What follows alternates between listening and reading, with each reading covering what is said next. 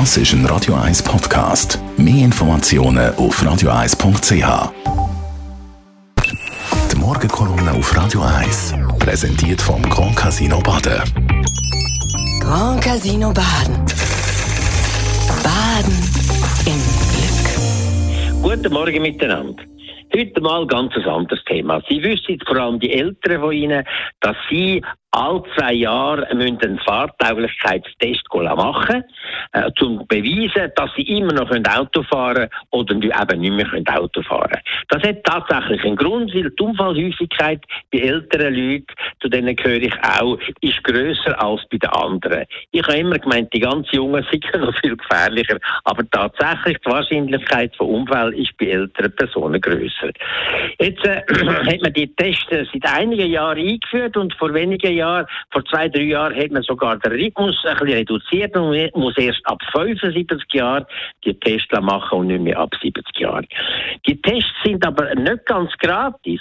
Das sind etwa 450.000 Menschen, die alle zwei Jahre den Test müssen machen bei ihrem Hausarzt oder bei einem anderen Arzt und dann wird das Zeug verarbeitet und der Test kostet die alten, älteren Leute ungefähr 100, je nachdem was er sucht, 200 Franken oder sogar noch mehr.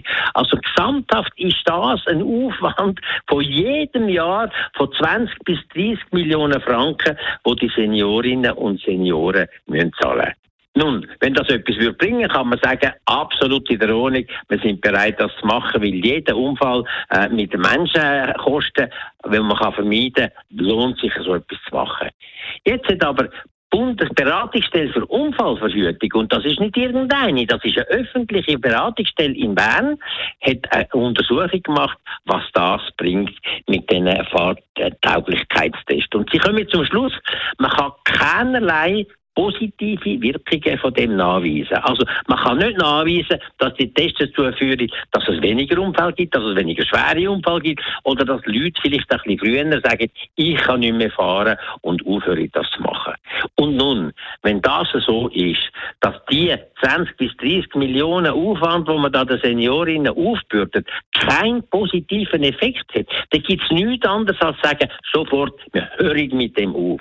Wir können zwar ein bisschen etwas machen, äh, um vielleicht noch die ein oder andere Fälle zu verwischen, die ein bisschen gefährlich sind, indem man zum Beispiel vorschreibt, dass äh, alle die, die Parkinson haben, äh, die sonst eine schwere Krankheit haben, die Epilepsieanfälle haben und so, äh, wo, wo Zucker haben, dass die das machen alle zwei Jahre, aber nur die und das obligatorisch. Und man kann zweitens auch noch das machen, weil schon heute besteht eine Meldepflicht für die Ärzte, die sehen, dass ihre Patientinnen oder Patienten eventuell nicht mehr fahrtüchtig sind, dass das muss gemeldet werden. Und dann kann man die separat einladen für eine genauere Untersuchung und kann entscheiden, ja, sie dürfen fahren oder sie dürfen nicht fahren.